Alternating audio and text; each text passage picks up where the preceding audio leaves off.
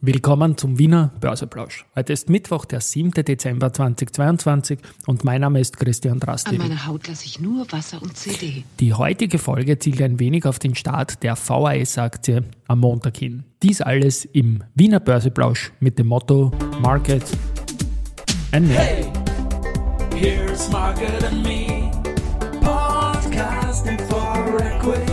Freebies for Community. Den Ja, die Börse als Modethema und die Dezemberfolgen des Wiener Börseplausch sind präsentiert von Wiener Berger und Firesys. Gut, 6.699 Punkte, nur noch ein Minus von 0,52 Prozent im ATXDR, jetzt um 14.30 Uhr, als ich das hier einspreche. Auf der Gewinnerseite die S-Immo mit plus 4,6 Prozent, habe ich ja gestern einen Anlegerfehler, FOMO, von mir ein bisschen kommentiert und heute steigt sie halt. Schauen wir mal. Frequent ist plus 2,8 Prozent, die haben eine extrem starke Phase und Don't Co mit plus 1,1 Prozent. Verliererseite die Adico Bank minus 3,4 Prozent, die waren zuletzt stark. Die Semperit mit minus 3,3 Prozent und die Marinomed mit minus 3 Prozent.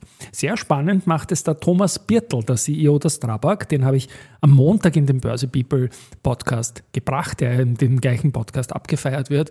Und noch nie hat jemand jetzt bereits nach zwei Tagen Live-Stellung Rang 7 vom Ranking unter audio-cd.at slash people geschafft.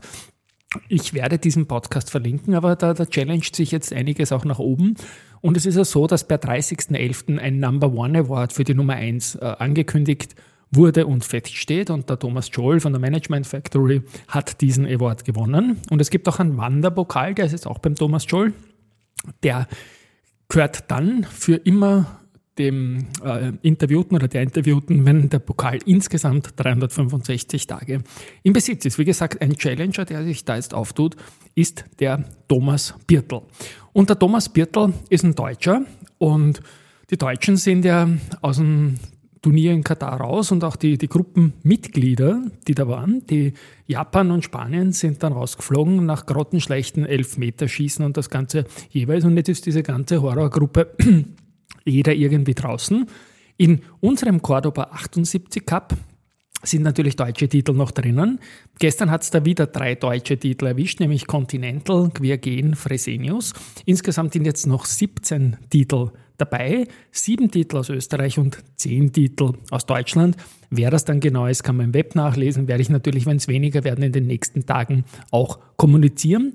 Heute und morgen keine Spiele in Katar. Trotzdem fliegen bei uns jeden Tag drei Werte raus. Und morgen auch ein Feiertag, aber nicht an der Börse. Und deswegen wird es auch einen Gap und einen Podcast geben.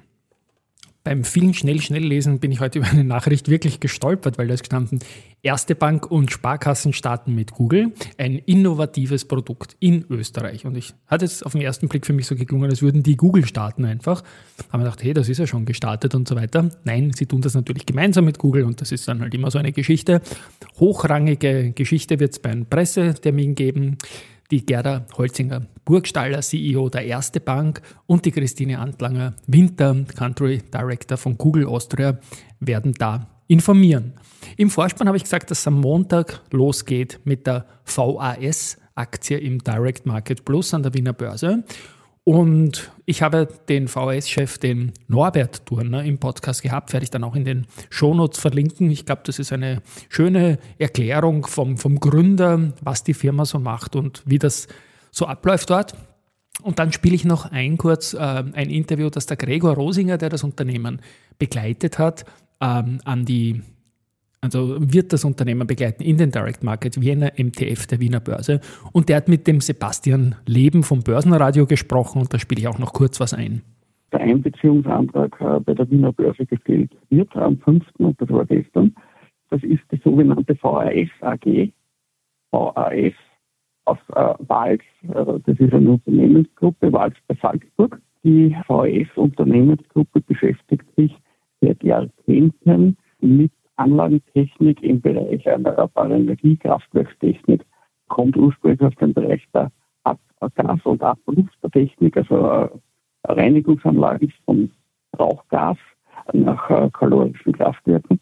Das war der Ursprung und die haben sich dann entwickelt in Richtung eines Komplettanbieters für Biomassekraftwerke, für Verbrennung von Feststoffen, Alkohol bis hin zu RDF.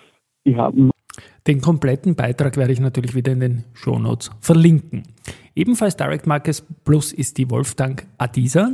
Die holt sich frisches Kapital. Und zwar es geht um immerhin bis zu 438.093 neue Aktien zum Ausgabepreis von 14 Euro je Aktie. Da geht es Klassiker, Stärkung Eigenkapitalbasis, Finanzierung von laufenden und geplanten Projekten. Zum Tobel hat äh, finale Zahlen für die erste Hälfte vom laufenden Geschäftsjahr 2022/2023 kommuniziert. Umsatzerlöse um 10,6 Prozent auf 627,8 Millionen Euro nach oben. Das EBIT um 45,2 Prozent nach oben auf 50,8 Millionen Euro und im gleichen Tempo circa ist auch das Nettoergebnis gestiegen um 46,8 Prozent auf 33,7 Millionen Euro. Und zwar beide Segmente, Lighting und Lightning und Components haben sich dank, dank besserer Verfügbarkeit von Komponenten, positiver Wechselkurse, aber auch erfolgreich durchgesetzter Preissteigerungen positiv entwickelt. Ja, ich glaube, das ist in, gut, in Summe ein gutes Zahlenwerk.